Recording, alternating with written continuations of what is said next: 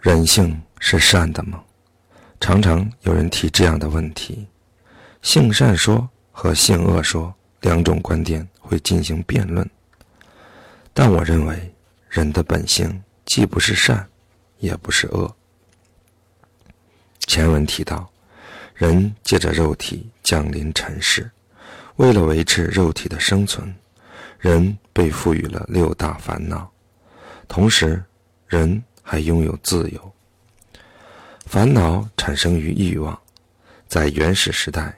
放在第一位的是吃，没有粮食就无法维持生活，所以自己能吃饱，能给自己的家族足够的食粮，这就是最基本的幸福。然而，人不能单独生存，或只和自己的家庭一起生活，无论丛林还是社会，都有邻居旁人，因为大家。都拥有自由。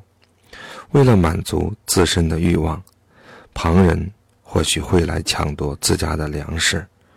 如果这样，为了自己获得充足的粮食，为了自己幸福，人就会依据欲望的冲动采取行动，陷他人于不幸。这种可能性是存在的。把这种可能性付诸实行，就是恶。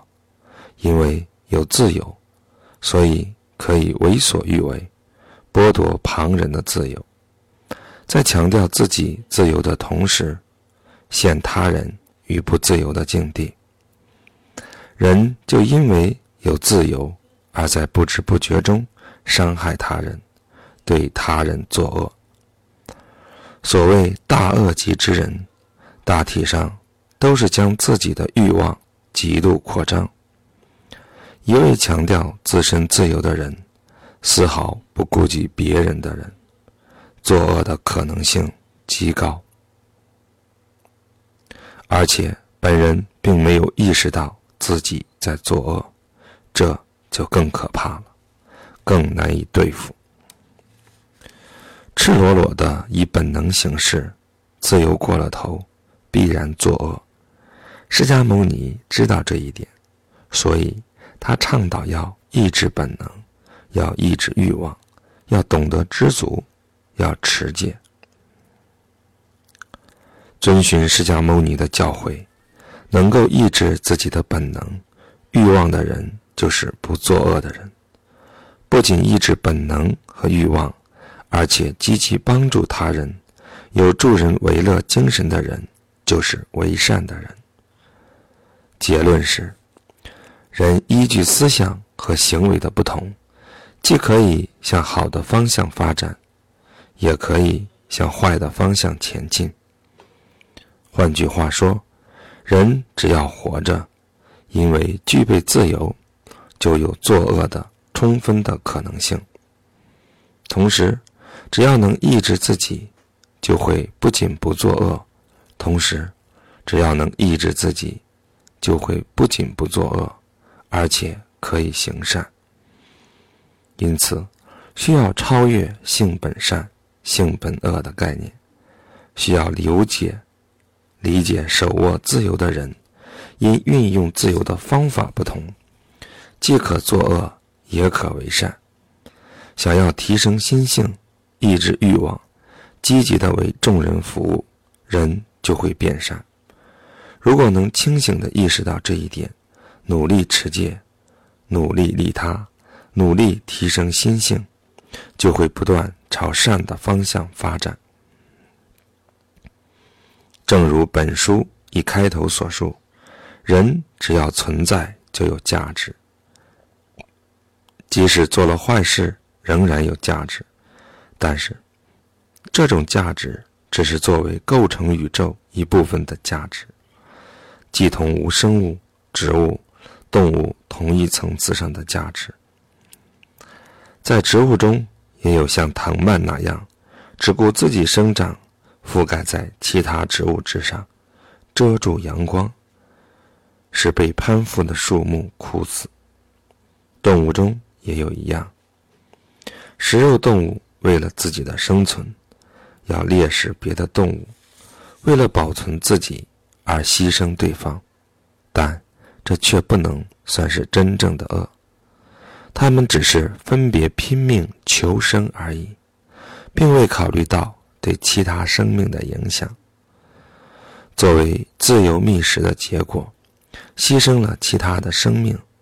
从某种意义上讲，因为自由，可以在自然界拼命求生，但这对于被牺牲的对象而言，是做了恶。持这种看法也未尝不可。而人类现在对地球、对其他动植物，因为过分滥用了自由，正在遭受自然环境这个巨大的存在的严厉的报复，或者说，更大的惩罚还在后面，包括环境问题。我们似乎听到了地球的呼声：“觉醒吧，人类！”前面提到过。人类具备思考能力，具备心智。人类是地球上最有价值的存在，这个说法并不过分。人类立于万物之巅，这也是毋庸置疑的事实。人类的行动、思想对世界万物有着巨大的影响。如果思想不对，行动错误，将会给地球母亲带来。重大的伤害。现在，对人类的要求是，作为最有价值的存在感到自豪，并承担与之相应的责任。然而，在现实中，人类却没有承担起责任，践踏别的存在，杀戮其他动物，破坏自然环境。为什么？人类会如此若无其事的大干坏事呢？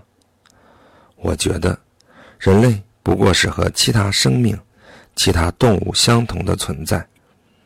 这一观点从结果上说，是贬低了人类的价值。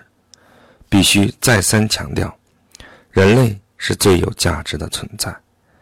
在为此感到自豪的同时，要清醒地认识到人类的责任。我们必须改变对我们人类自身的认识。很多已经觉醒的人，已经在开始敲响警钟。好不容易来世上走一趟，为社会、为世人尽点力吧。我希望有更多的人愿意积极的为社会做贡献。人类是能够通盘考虑。地球整体的唯一生物，其他动物、植物都没有这个能力。因此，人类作为最有价值的存在，必须承担使命，为地球、为人类努力奉献，这是非常重要的。